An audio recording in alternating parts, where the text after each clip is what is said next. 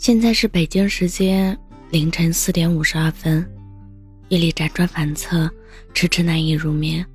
眼前屏幕上的光标键，在标题为“离职报告”的邮件上闪动着。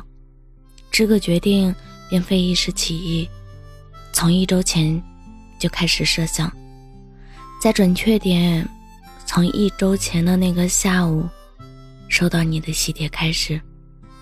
还记得彼时的我。傻站在你面前，目光呆滞的盯着你许久，直到你笑出声，手掌在我面前晃了晃。怎么了？傻了？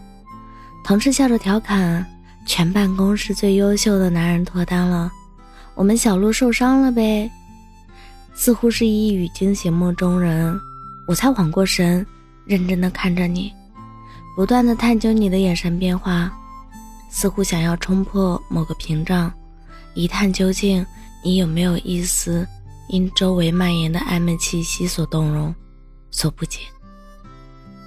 以往的这个时候，你一定会是神情肃穆的，去苛责调侃的同事；你会站在我身边，你会怕我尴尬，你总是能巧妙的替我解围的。而这一次，你没有。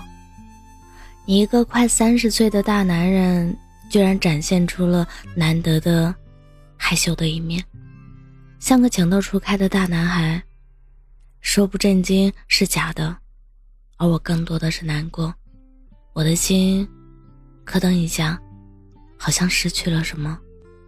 我不知道是该说我失去了一个护着我的师傅，还是该说我失去了一个继续喜欢你的资格。又或许，我难过的是，我从未拥有过，也再无可能拥有。于是我只能嗓子眼里生扯出几个字：“新婚快乐。”你笑容展开，我脑袋嗡嗡的，从同事接下来的言论里才解开你闪婚的细节。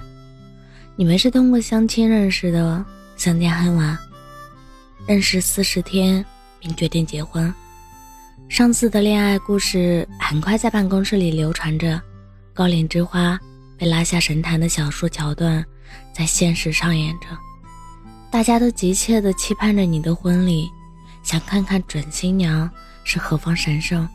说实话，我也很好奇，好奇那个只认识四十天就可以确认是你未来终身伴侣的姑娘，究竟是什么模样。可是眼下。我还是逃了。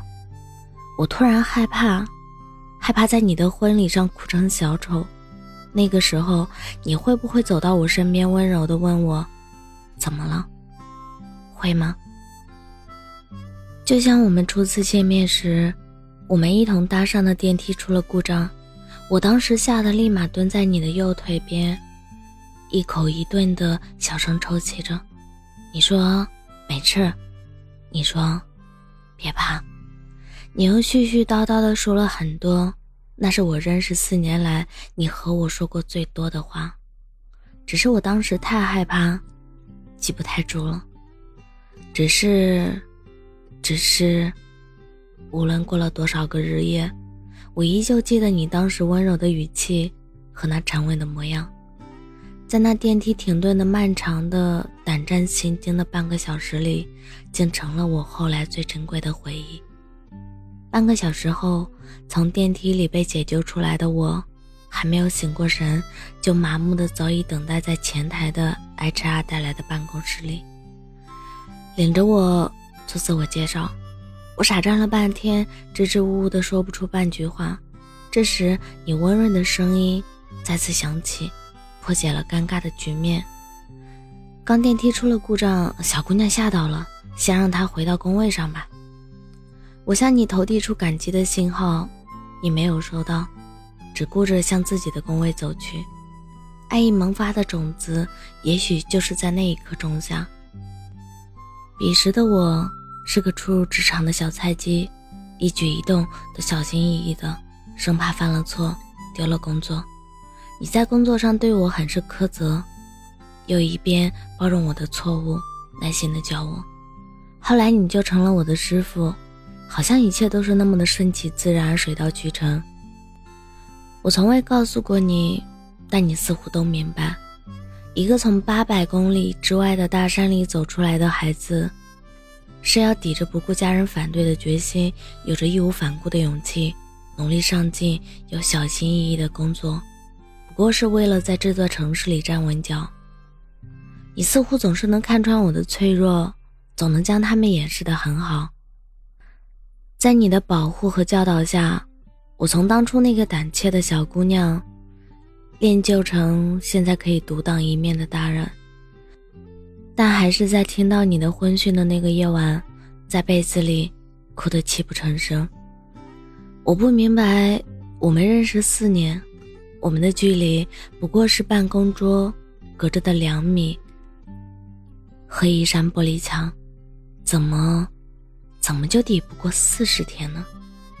可仔细想想，我们认识的四年里，除了同事聚会的两顿餐，我们之间就没有除了工作之外的任何接触，任何多余的话。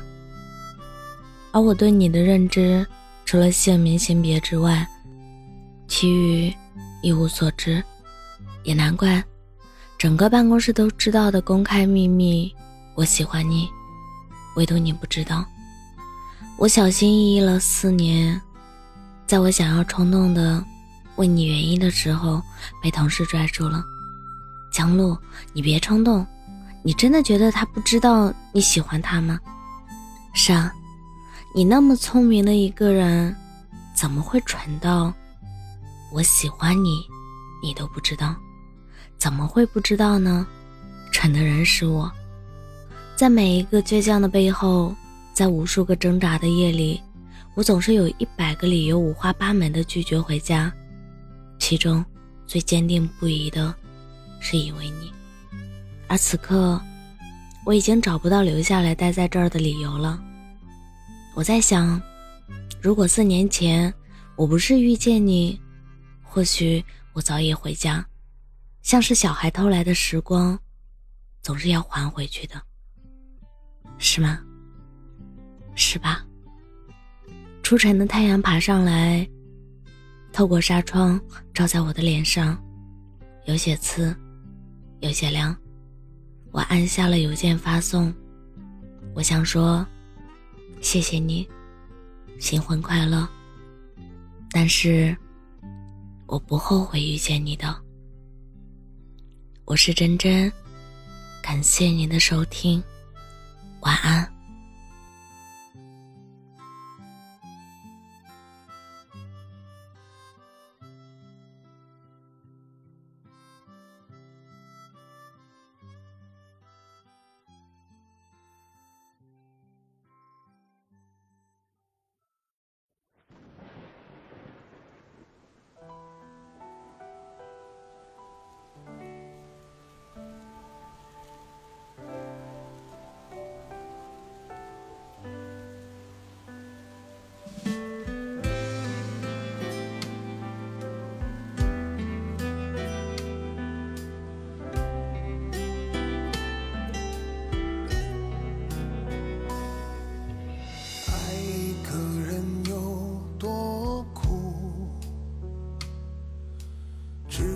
自己最清楚，付出了全部，青春已荒芜，原来只是一个错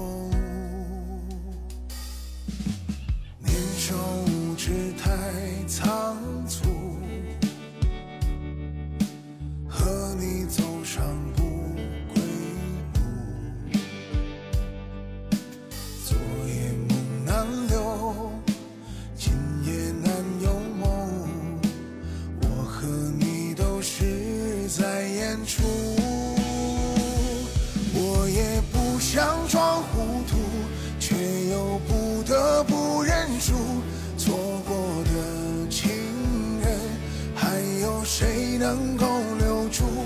我也只好装糊涂，假装自己很幸福，伤在心里痛，眼泪再也。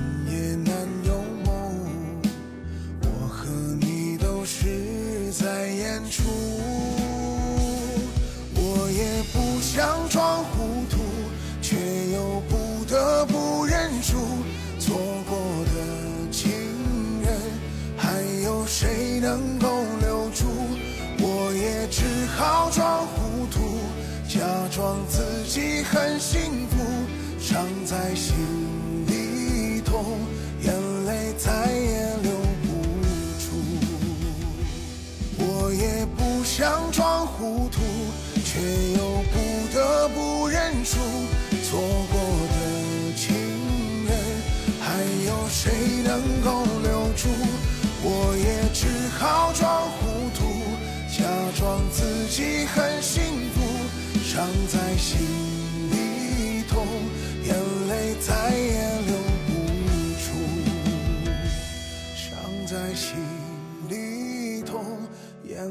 再也